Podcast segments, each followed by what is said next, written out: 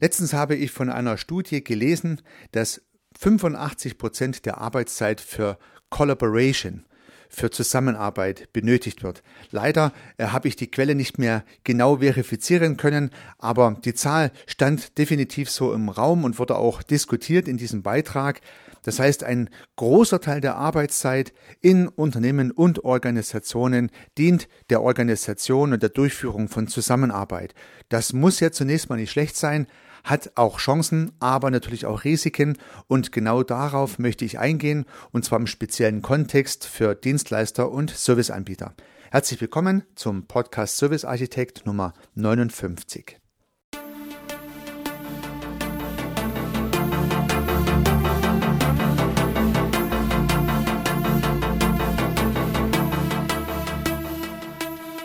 Gedankenblitze. Die schnelle Idee, die überraschende Perspektive für Ihr Business. Lassen Sie sich inspirieren.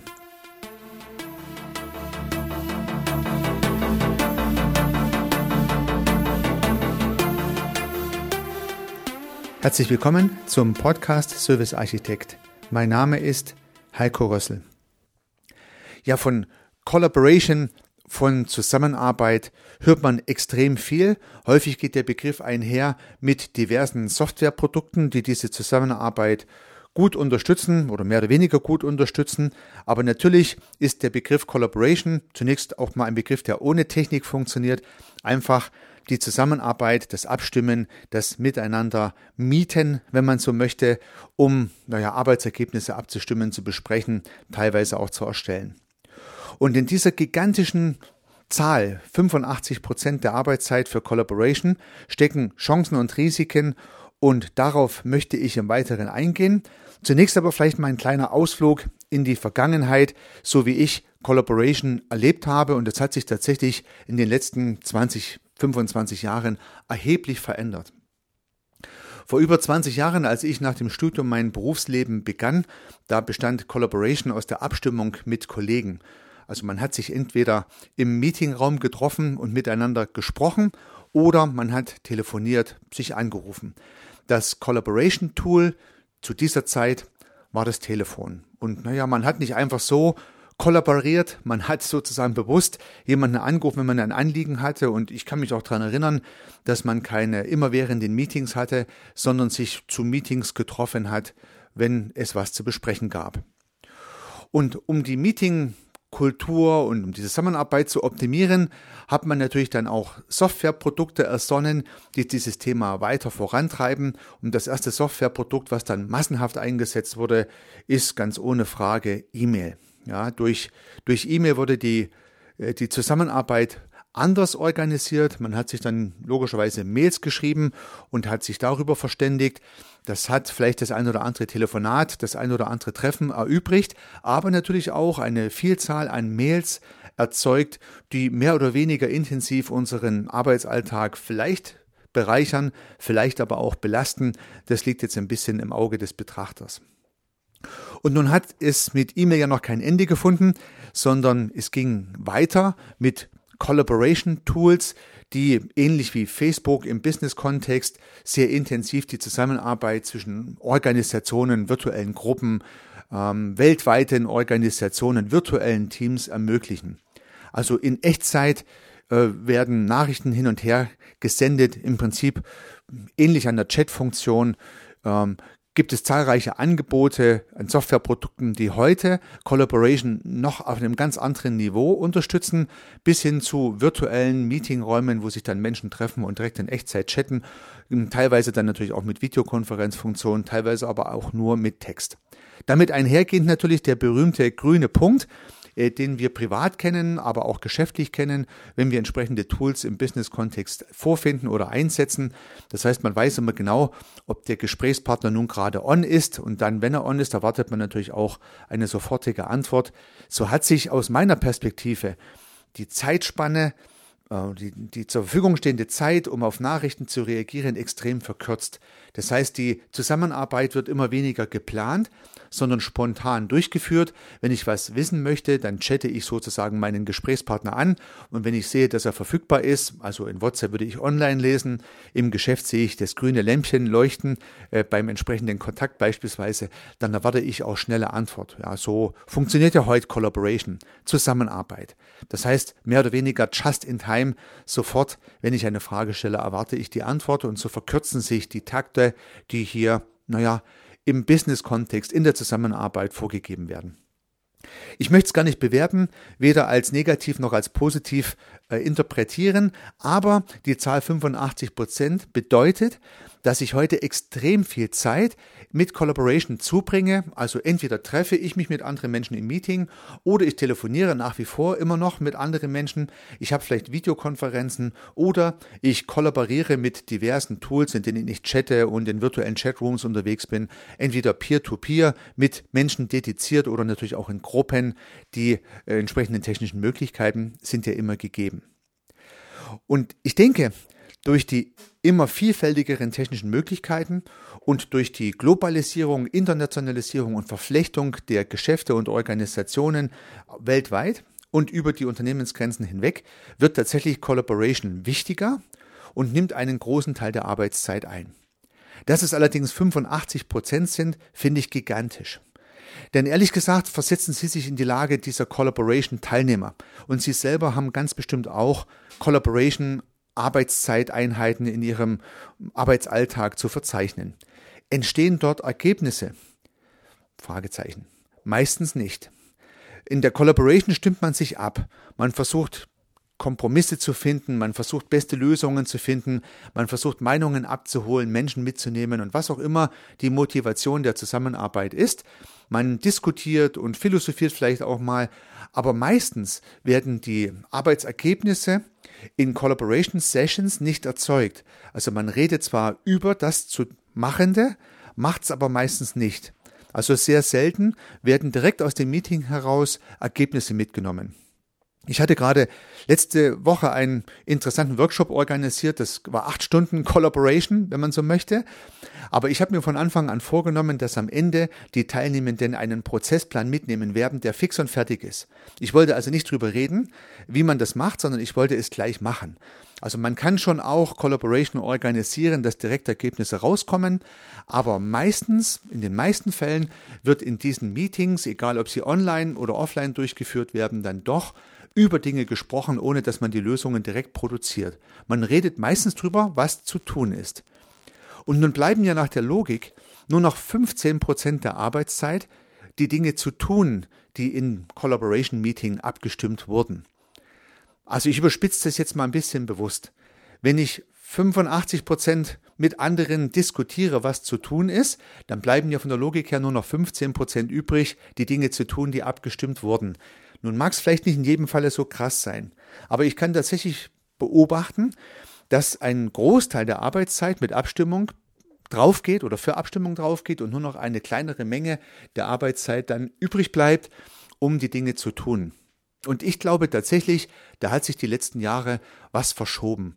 Ja, früher hätte ich angenommen, ist über die Hälfte der Arbeitszeit produktiv gewesen und ja, weniger als die Hälfte der Zeit hat man für Abstimmung benötigt und heute würde ich mal sagen, ist der Trend eher andersrum. Das heißt, mehr als die Hälfte der Arbeitszeit stimmt man sich ab, um dann in dem kleineren Teil der Arbeitszeit noch produktiv sein zu können. Das trifft natürlich nicht für alle und für jeden zu, das ist keine Frage. Und meine Hypothese ist, je kleiner das Unternehmen, umso größer der produktive Anteil. In größeren Organisationen braucht es auch mehr Collaboration, mehr Abstimmung, weil es einfach mehr Schnittstellen gibt. Aber da kann es schnell dazu führen, dass am Ende des Tages einige Mitglieder solcher Organisationen nur noch abstimmen und gar nichts mehr arbeiten. Das ist dann so der Extremfall, den ich aber tatsächlich auch schon beobachtet habe. So, das mal ein bisschen zum historischen Abriss und zu meinem Bild auf das Thema Collaboration.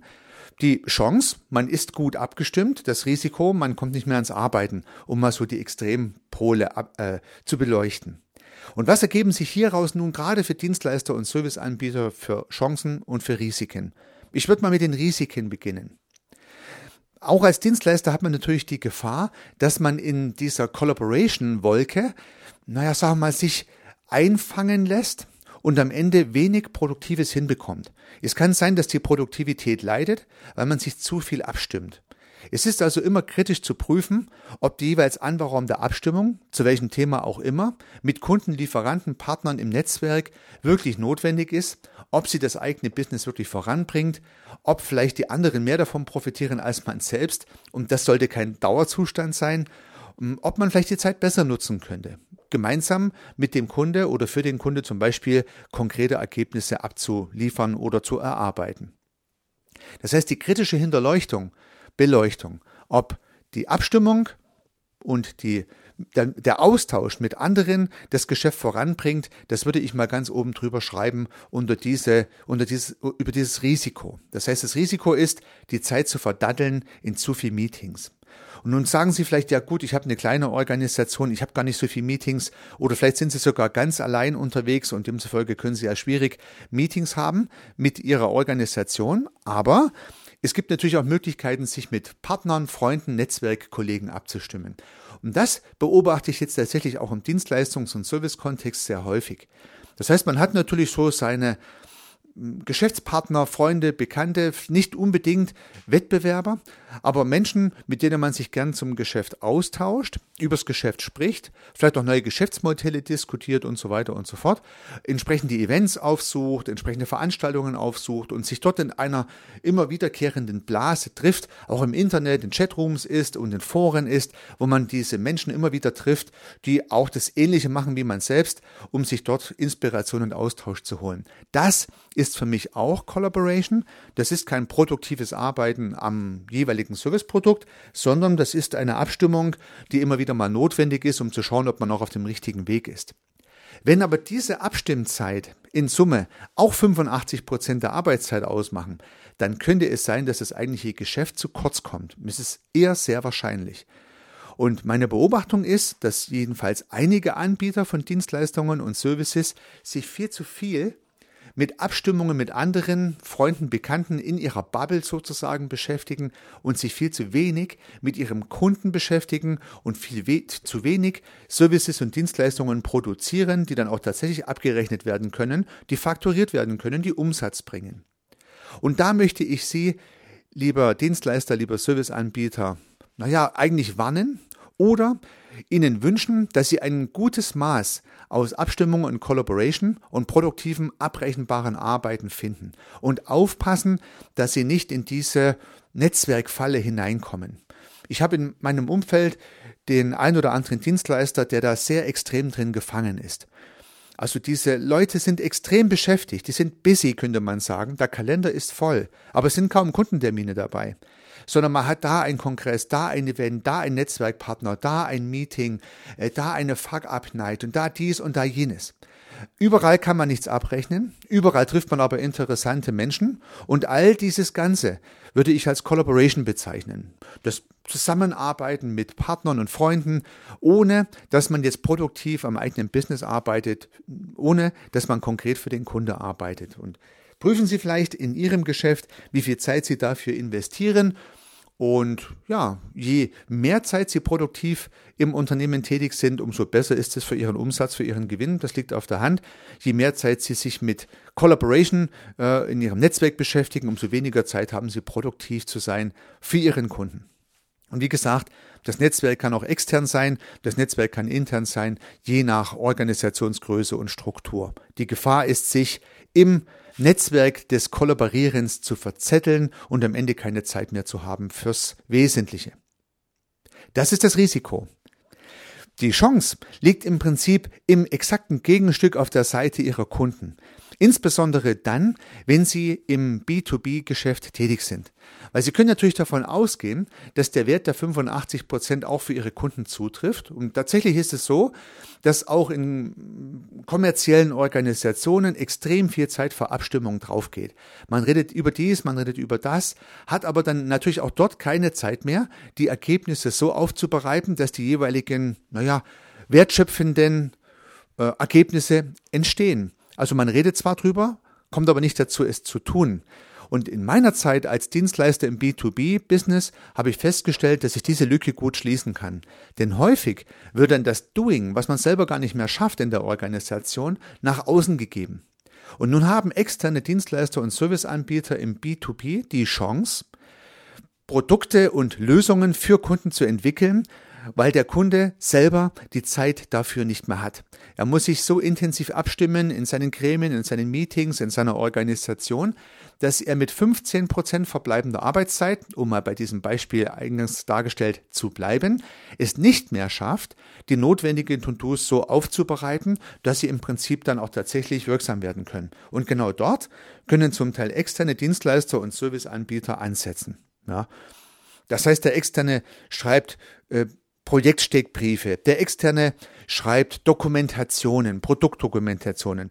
Der Externe entwickelt die äh, Marketingkampagne. Der Externe plant die Werkshallenerweiterung. Der Externe simuliert die Produktionsprozesse. Der Externe äh, plant die Produktionsgebäude. Äh, der Externe kümmert sich um die Weiterentwicklung des eigenen Personals und, und, und. Ja. Ganz viele Dienstleister und Serviceanbieter leben davon, dass in B2B-Organisationen die Mitarbeiter, die dort beschäftigt sind, nicht mehr die Zeit haben, die Ergebnisse tatsächlich zu produzieren, die dort produziert werden sollten oder müssen. Und dann kauft man sich oftmals diese Leistung extern ein. Und davon kann man als externer Anbieter von B2B Dienstleistungen und Services oftmals sehr gut leben dann geht's vielleicht manchmal gar nicht um die eigentliche Expertise. Es kann gut sein, dass Ihr Kunde die Expertise selbst hat, das zu tun, was zu tun ist, aber ihm fehlt die Zeit. Und so kann es sein, dass Sie, lieber Dienstleister, lieber Serviceanbieter, die Zeit verkaufen, die Ihr Kunde nicht hat, die Dinge zu tun, die Sie in dieser Zeit tun. Ja, ein bisschen komplizierter Satz, aber äh, Sie verkaufen im Prinzip ihre Arbeitszeit und versprechen das Produzieren der Ergebnisse, die ihr Kunde nicht mehr produzieren kann, in der Arbeitszeit, die ihm für diesen Zweck noch übrig bleibt. Und so profitieren sehr viele B2B-Anbieter im Dienstleistungs- und Service-Business davon, dass die Kundenorganisationen extrem viel Collaboration betreiben. Und nun kann man das gesamtwirtschaftlich sicherlich irgendwie bewerten und eine Meinung dazu haben. Man kann sagen, es wird viel zu viel abgestimmt, man soll lieber vernünftig was arbeiten. Man kann sagen, es wird noch zu wenig abgestimmt, die Leute sind gar nicht richtig abgeholt. Es ist eigentlich egal.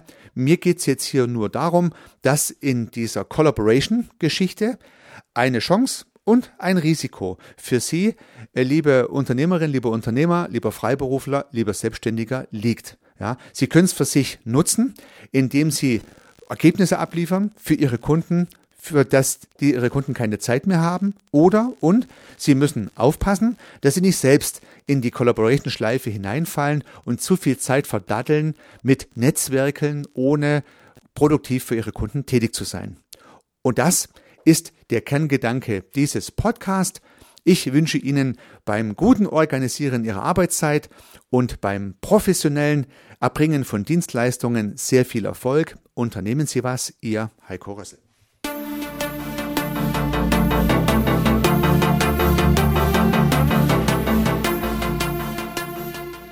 Auch zukünftig werde ich neue und spannende Themen rund um das Thema Service und Dienstleistung beleuchten und Perspektiven dafür anbieten.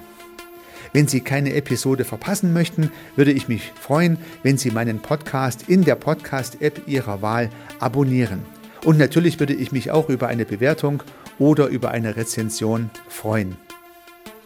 Weiterhin möchte ich auf einen parallel laufenden Podcast von mir hinweisen, in dem geht es um das systemische Denken.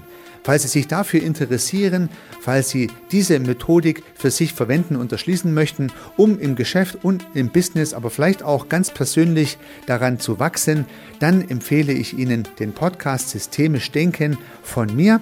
Sie finden ihn in allen einschlägigen Plattformen und natürlich auch auf meiner Website www.servicearchitekt.com. Ich freue mich aufs nächste Mal. Hören Sie gerne wieder rein. Ihr Heiko Rössel.